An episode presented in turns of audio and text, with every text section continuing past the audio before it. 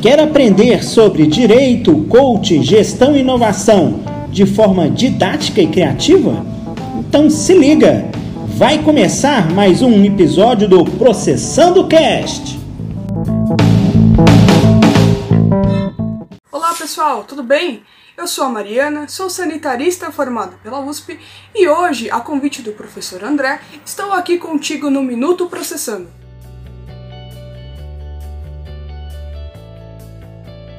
Você já ouviu sobre judicialização da saúde? Pois bem, quando um usuário do Sistema Único de Saúde é indicado a um tratamento bem específico e este tratamento não está ou está disponível no SUS, mas numa oferta bem menor, o que dificulta o seu acesso, este usuário pode então acionar a Secretaria de Saúde do seu município ou do seu estado através de meios processuais para garantir o seu tratamento. De forma breve, o SUS foi criado em Constituição Federal de 1988, o que determina que saúde é dever do Estado e direito de todos. Os três princípios doutrinários que conferem legitimidade ao SUS é a integralidade, a universalidade e a equidade. Infelizmente, a alternativa de judicializar saúde não é um processo que produz igualdade. A judicialização da saúde não resolve a questão do acesso a tratamentos do SUS. Para o governo, essa alternativa também não é ideal. Por exemplo, a União e o Estado acabam gastando muito mais com a compra de medicamentos individuais para obedecer à decisão do Poder Judiciário do que se os medicamentos fossem adquiridos em quantidade e em valores negociados para aqueles que dele necessitam.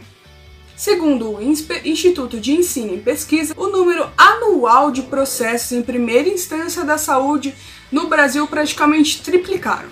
E por vivência através de Secretaria Municipal de São Paulo, observei que alguns dos usuários judicializados que buscam medicamentos que estão na lista Rename, mas querem utilizar a substância fabricada por laboratórios bem específicos, Existe ainda uma grande demanda a respeito de fraldas geriátricas e infantis, insulinas e aparelhos ligados à terapia de diabetes. E aí, conseguiu entender um pouquinho mais o aspecto da judicialização no Brasil? Compartilhe com a gente a sua opinião sobre essa alternativa para o sistema de saúde do Brasil.